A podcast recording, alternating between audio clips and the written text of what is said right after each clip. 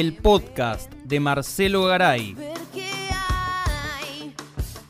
Hoy presentamos Salando las heridas.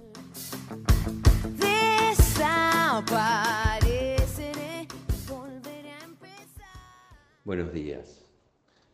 Hace casi medio siglo ganaba las elecciones presidenciales en nuestro país un odontólogo de San Andrés de Gile, provincia de Buenos Aires, Héctor el tío Cámpora.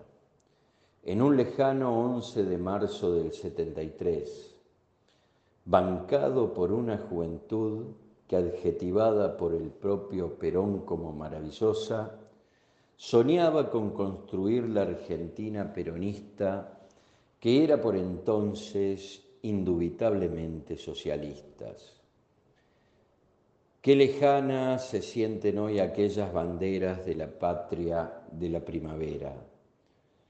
Hoy sabemos que esos sueños fueron ahogados en sangre y fuego, que se truncaron en nombre del altar liberal capitalista.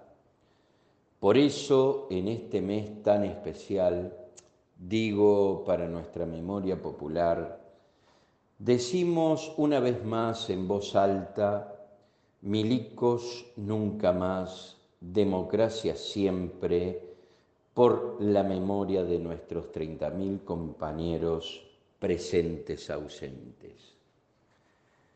Lo que sí podemos afirmar es que este país actual, a casi 50 años de ocurrido esa circunstancia, en esta larga distancia temporal que nos separa, la patria resultante de este proceso es mucho más desigual, mucho más injusta y perversamente más endeudada.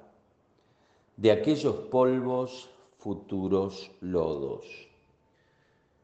Podemos decir que aquellas heridas abiertas entre la primavera del 73 y que se extendieron hasta la otra primavera democrática del 83, los sectores reaccionarios, el bloque hegemónico burgués del privilegio, a través de sus aparatos ideológicos, se ha dedicado a mantener esa herida abierta y salarla de manera artera, para evitar un cierre al servicio de las mayorías populares, siempre contando con el apoyo del norte imperial y de sus instrumentos ejecutantes como el FMI.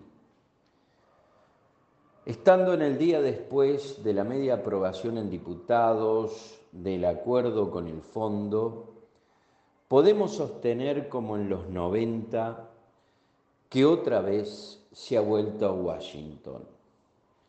Mientras que esta burguesía argentina responsable de la fuga de los dólares, socia del imperialismo, responsable del saqueo sistemático en este medio siglo, que es la causante del empobrecimiento de los laburantes y de la destrucción de su aparato productivo en su sector industrial, dependiente del mercado interno, digo que este acuerdo, como una verdadera espada de Damocles, pende sobre el gobierno del frente de todos, pone de rodillas nuevamente a nuestro país y a los futuros gobiernos populares venideros.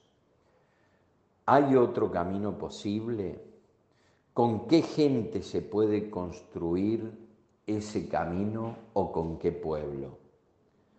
Tal vez fue un sueño, aunque fue un buen sueño, cuando llenos de alegría veíamos a un presidente en esos tempranos años 2000 pagarle al fondo y decirle nunca más Tal vez nuestra ingenuidad nos saldrá cara.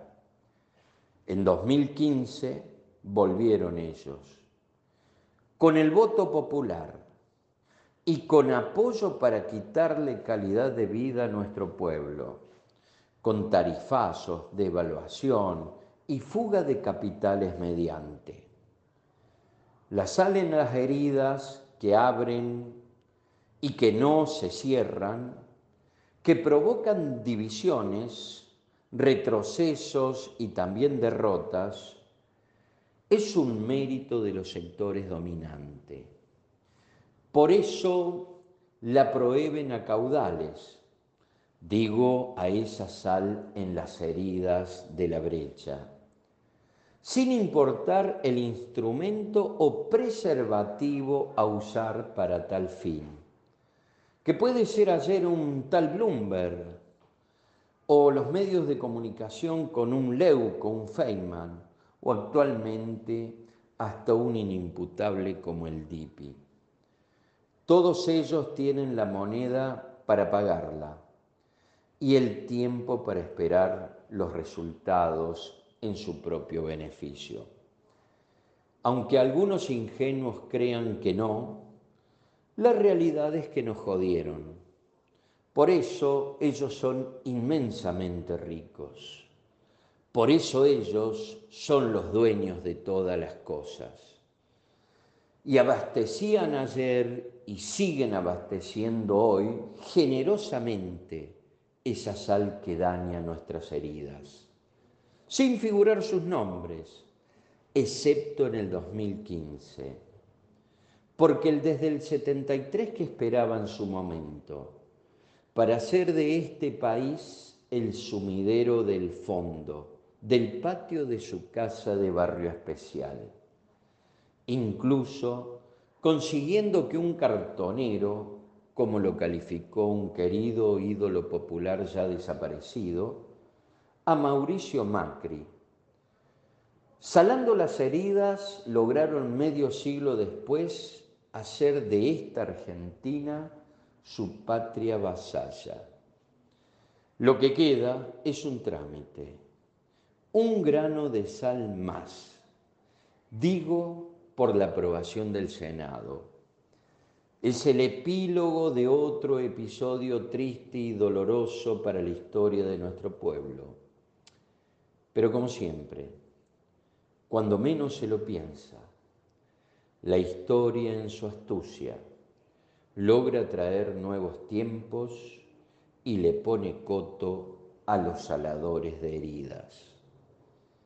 Tal vez con su mirada particularmente estrábica, Néstor Kirchner nos guiña un ojo sabiendo que la patria existe y la liberación es posible. Hasta el próximo sábado.